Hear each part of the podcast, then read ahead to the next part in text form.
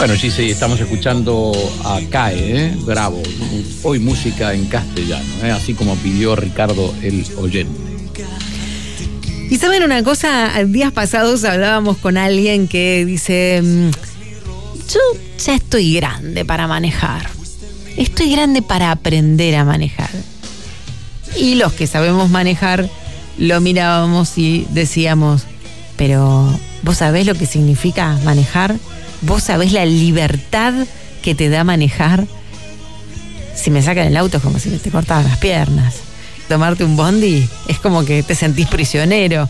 Dice, pero yo ya estoy grande. Y curiosamente, hay una serie que la está rompiendo en HBO que tiene que ver con la historia de una persona post 40 que no sabía manejar y que estaba acostumbrado a que a todos lados lo llevara su esposa. Bueno, la vida le dio una sorpresa, un día se encontró sin su esposa y con un auto que no sabía manejar. Quedaban dos opciones, o ser víctima y prisionero del transporte público, que depende de dónde estás, te puede ir mejor o te puede ir peor, y la otra opción que tenía era sumarse a la manada de los que sentimos que manejando somos libres. Mira con qué poquito nos sentimos libres. Yo soy una de esas. ¿eh? A mí, para mí, el hecho de, poder manejar es, es, sinónimo de libertad. No sé qué te pasa a vos, Santi, cuando te subís al auto. Me siento libre cuando manejo.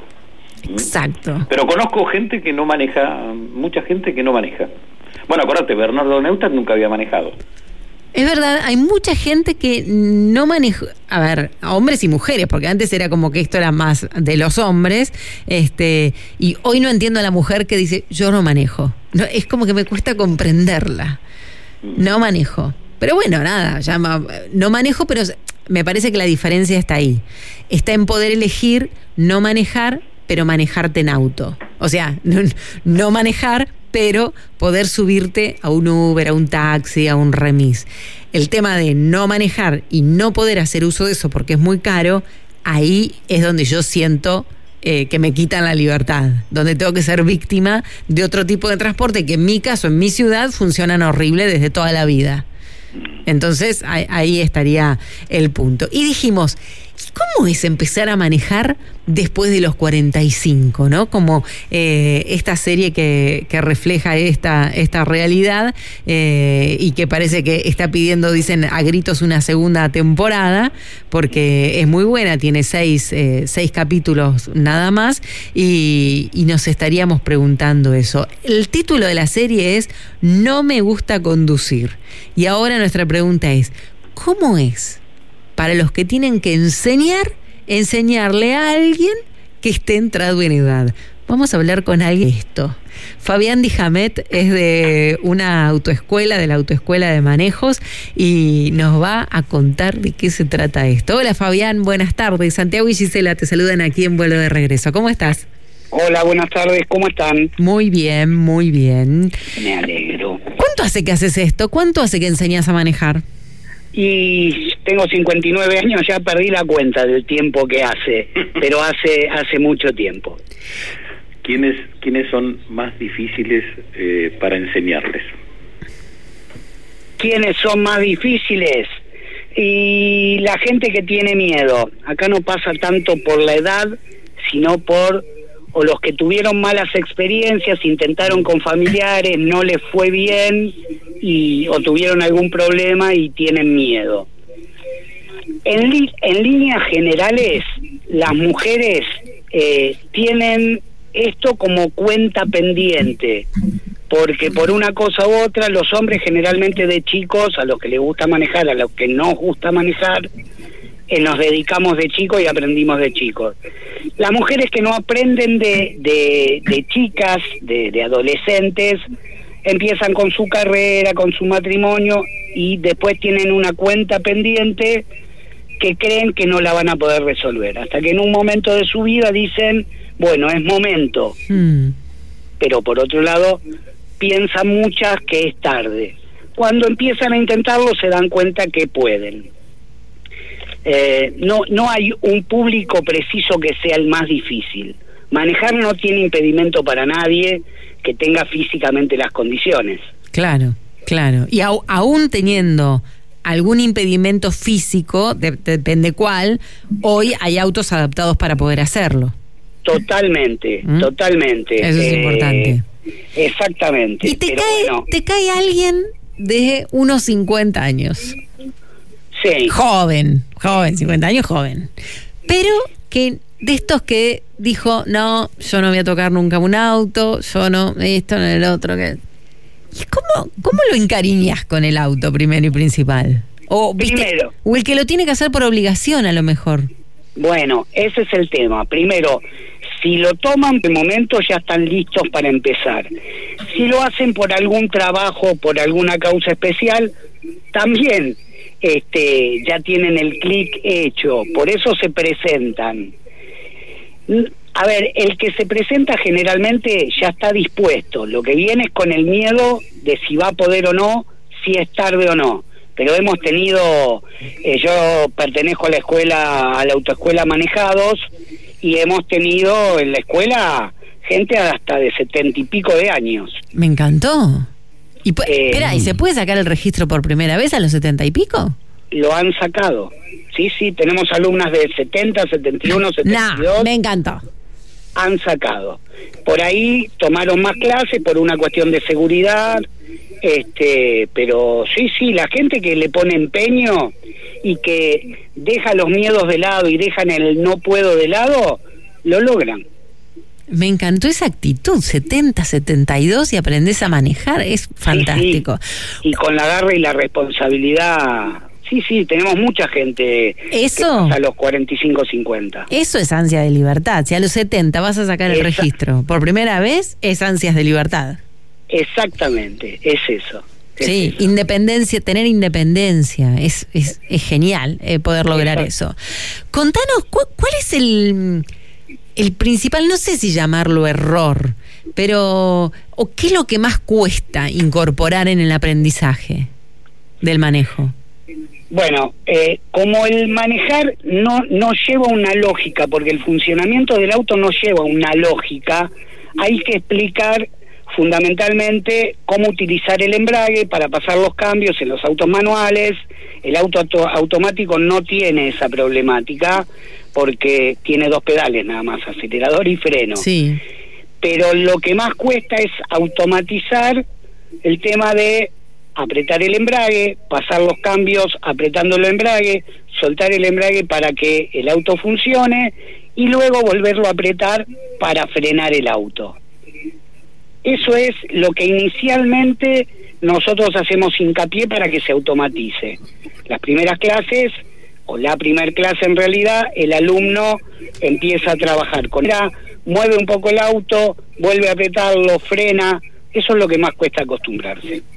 bien. ¿Y en el caso de, hay errores que cometemos las mujeres que no cometen los hombres o es igual, indistinto para todos los géneros? No, yo no, no soy machista. No, que pero no es por ser mal. No, o al revés. O, o- No, no, no, no, no, No. no, no, hay, no hay en líneas generales un error generalizado que las mujeres cometan. La mujer sí llega pensando que tiene menos condiciones de manejar que el hombre, pero no hay errores eh, sistemáticos que puedan cometer las mujeres y los hombres no. Bien. La- las mujeres generalmente son más delicadas, más suaves, entonces le cuesta por ahí menos, cuando se sueltan le cuesta menos la salida. Al ser más suaves sueltan más despacio el embrague, Ah. son más delicadas. Ajá. El hombre piensa que tiene que hacer todo bien, entonces por ahí se atolondra un poco más. Igual, viste, el hombre mete más la trompa. Eh, bueno, En un- sí. es como que eh, eh, tiene más iniciativa en eso, en, en, en, en ahí, en cortar un poco la cola. Eso sí, en el cruce de calles generalmente la mujer espera más y espera a que le cedan el paso y el hombre en un punto eh, sabe que tiene que meter la trompa y, y decir necesito pasar. Contame, ¿y tuviste gente que, por ejemplo, dejó de manejar y se le pasó el tiempo, se le venció el registro y después vuelve a hacer un curso para sacar el registro? Muchísima gente. Y mucha gente que tiene registro e igual hace el curso porque no se animan a manejar. Mm, y El tema, perdón. Sí, no, digo, hace- ahí haces tu parte de psicólogo también. Exactamente, exactamente. Porque el que deja de manejar un tiempo y quiere volver a manejar, se sienta al auto pensando que se olvidó todo. Entonces el trabajo es hacerlos ver que el cuerpo tiene memoria muscular y una vez que se aflojan, recuperan este, todo y corrigen lo que antes no, no hacían bien. Ok, perfecto. Eh, Santi, Fabián, te quería preguntar el otro día, estábamos aquí haciendo una nota y decíamos, eh, a ver si se la ayúdame, alguien Sí. decía, hay que enseñar a, a conducir en lugares que no sean públicos, ¿no? sí. Chicos, los menores, ¿te acordás? Así es, Este, eh, esto de que los existe la posibilidad de que te quiten el auto si vos llegás, llevas a un niño en, en tus piernas y el niño va manejando o si un menor está al volante. Mm. Eh, En base a eso, Fabián, te quiero sí. preguntar, ¿cómo es la primera vez que salís? No sé dónde das las clases o, o si lo das en la calle, salís con eh, la persona que está aprendiendo a una autopista o una avenida llena de autos. A ver, nosotros en las clases iniciales primero evaluamos eh, la capacidad y conocimiento previo que tiene el alumno. Si el alumno no tiene conocimientos previos, eh, nosotros arrancamos en un lugar tranquilo, no lo sacamos a la calle de movida, tenemos un playón que utilizamos este, detrás de una facultad eh, pública y tenemos sectores en distintos barrios donde son lugares tranquilos donde puedan aprender todo el mecanismo de lo que es controlar el auto. No sacamos avenidas y no sacamos autopistas, salvo que haya un requerimiento especial. Alguna avenida los podemos hacer manejar una o dos cuadras, pero como los principiantes no pueden manejar los primeros seis meses eh, ni por autopista ni por avenidas, lo que les enseñamos es a manejarse con el tránsito de calles. Bien. ¿Te ha Mm. pasado alguna vez que eh, alguien que esté aprendiendo chocara con vos? No. Solamente tuvimos un roce en un momento porque un taxista nos encerró hace mucho tiempo y fue un pequeño roce.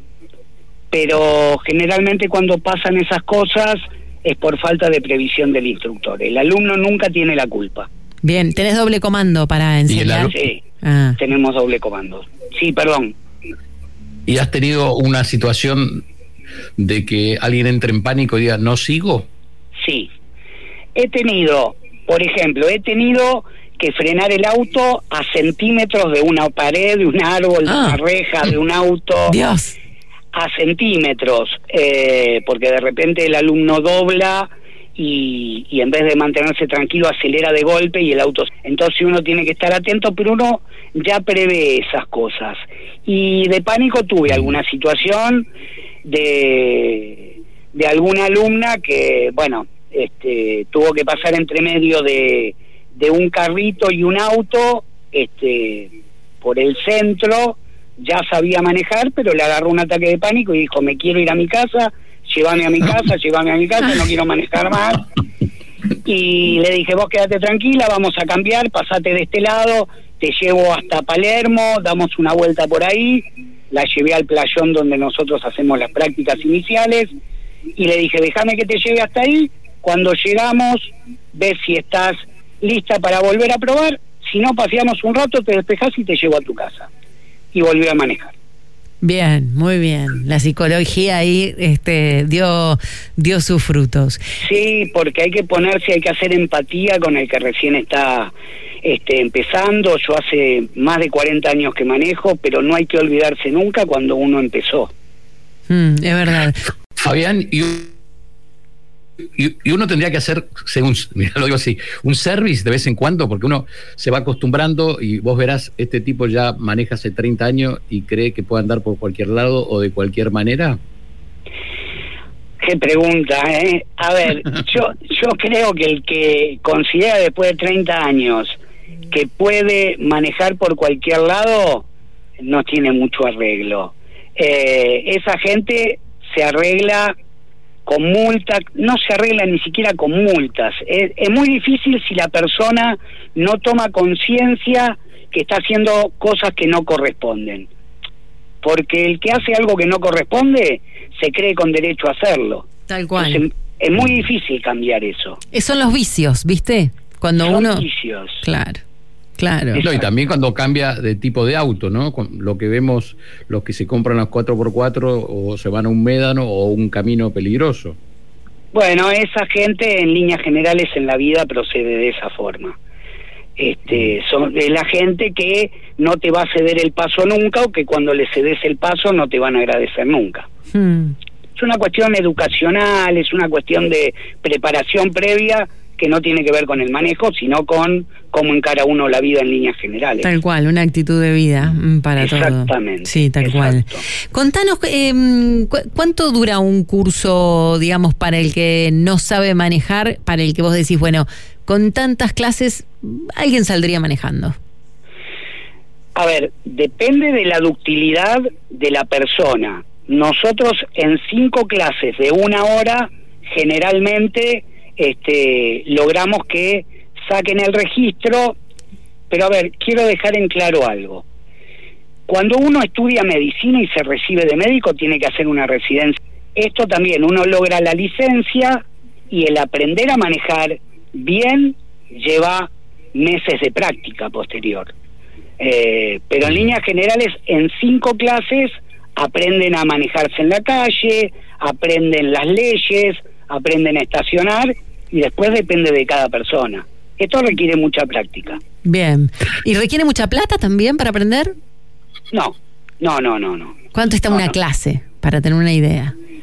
Una clase está en el orden de los seis mil pesos, seis mil y pico. Es un curso de cinco clases, este, de una hora cada clase. Bien. Bueno. A ver, Fabián, te quiero preguntar tu opinión, si Quiero- te ¿puedo parece que... algo? Espera, espera, pon un chiquitín que Fabián quiere aclarar algo. A ver. Quiero Sí, por aclarar que lo barato o lo caro va en relación a la calidad del servicio, pero además al bolsillo de cada uno. Alguien que me oye decir, bueno, este tipo dice que seis mil pesos no son nada, No. yo tengo que trabajar. No. Obviamente. Pe- Pero en relación costo-beneficio, no es un costo elevado al beneficio que genera. No, porque Perdón para, que interrumpí. no, para toda la vida este, es entendible. Pont, adelante. Le quiero, le quiero preguntar a Fabián qué opina de cuando uno va a renovar el registro, la prueba que te hacen hacer y la charla. ¿Crees que sirve? Yo creo que todo sirve, depende del alumno. Las charlas son buenas, son bastante abarcativas y estoy de acuerdo con la nueva modalidad de, de examen, porque es mucho más real. El alumno tiene que aprender a manejar en la calle, tiene que saber manejar en la calle. Antes se tomaba en pista, entonces el alumno podía saber hacer las cuatro maniobras, pero no saber cómo desempeñarse en la calle, que es lo que importa. Bien, bien. Eh, muchos se sienten meteoro, nos dicen por acá los oyentes. Estamos recibiendo unas historias buenísimas de gente que aprendió a manejar de grande. Y, y- ¿y tenés chicos de 18 años o 17 que van a aprender a manejar? Muchos, muchísimos, muchísimos. Generalmente los padres, a ver, tenemos dos tipos de padres. El que dice, vení que te enseño, y el chico tiene que eh, sufrir por ahí este, que le enseñe a alguien que no está listo. Y hay otros padres que tienen toda la paciencia y he recibido chicos para terminar de perfeccionarlo, instrucción bárbara. Pero sí, tenemos muchísimos chicos. Salen del colegio o están por terminar el colegio y quieren ya su registro. Bien, bien. O sea que vos colaborás a que haya más autos en la calle, porque en definitiva lo que, lo que llevamos a este, lo- la conclusión que sacamos, que nos quejamos siempre por la cantidad de autos que hay en la calle, que no nos deja circular tranquilos, es que más gente cada día tiene registro de conducir. Este, est- estamos aportando a esto en definitiva, Fabián. Yo colaboro a que haya más gente que sepa manejar bien en la calle, haya mucho tránsito o no. Muy bien, muy bien. Te agradecemos muchísimo la buena onda para Al contarnos, para contarnos esto. Este, te digo que este señor eh, que es el conductor del programa, que se llama Santiago Pondlesica, tiene algo que ver con Alejandro Pondlesica porque le preguntó a la producción Dios, este, sí, fuera de no, aire. A ver, es un apellido icónico, obviamente, y es amigo de un amigo mío, de Martín Catramado, que es productor de, un- de una radio. Bueno, te agradecemos Sí, muchísimo sí. haber estado con nosotros y tengo oyentes para contar, así que si querés te quedás en línea escuchando y si no, yo mientras los voy contando. Gracias, ¿eh? muchísimas gracias. Gracias a ustedes, un abrazo grande. Un abrazo, Fabián. Me llamo Silvia, dice aquí un oyente, eh, Altimari, soy de Avellaneda, tengo 56 años y comencé a manejar antes de la pandemia y estoy feliz. Estaba bloqueada y recién ahora pude superarlo. Siento tal cual lo que están comentando ustedes y es hermoso manejar. Me ayudó mucho una socia que me contaba que su auto era como su casa. Eso pasa en mi, en mi caso también pasa eso, tal, tal, a tal punto que no sabes las cosas que puedes encontrar en el auto. Y también dice comprarme mi propio auto, que no es el de mi marido. Y por supuesto, manejo escuchando Millennium. Qué gente maravillosa. Me siento feliz manejando y pienso contrariamente a lo que dicen ustedes, que la mayoría maneja bien y es emocionante la comunicación no verbal entre los conductores en la calle. Una de las causas de, mi bloqueo de tantos años fue por un instructor que a las pocas clases me hizo circular por una autopista y no estaba preparada para tanta velocidad, dice. Mi, mi- mis, maridos, dice, ni el primero ni el segundo me ayudaron a manejar. Les mando, este, eh, los maridos, por más buenos que sean, no te ayudan, no quieren que su, su mujer maneje. Hoy me siento meteoro, dicen por acá. Con este tema del manejo, gracias a todos que nos cuentan, como siempre digo, un pedacito de, de su historia. Y muchos vencieron el miedo, que es lo más lindo que estoy leyendo aquí. Santi, te voy a dejar manejar hasta el fin de semana, maneja tranquilo hasta el miércoles que nos volvemos a encontrar. ¿Te parece bien? Que, este, ¿eh? Cada uno a su carnaval y el miércoles estamos aquí de vuelta en vuelo de regreso. El miércoles a las 5 de la tarde esperemos con todo funcionando correctamente para que la gente nos pueda escuchar por internet. Les mandamos un beso grande, disfruten mucho de este fin de semana largo, con mucho cuidado, háganlo si se están dirigiendo a algún lugar a pasar unos días de descanso. Chau, chau Moyanus, chau a la gente de la producción, Cami, Juanse, muchas gracias.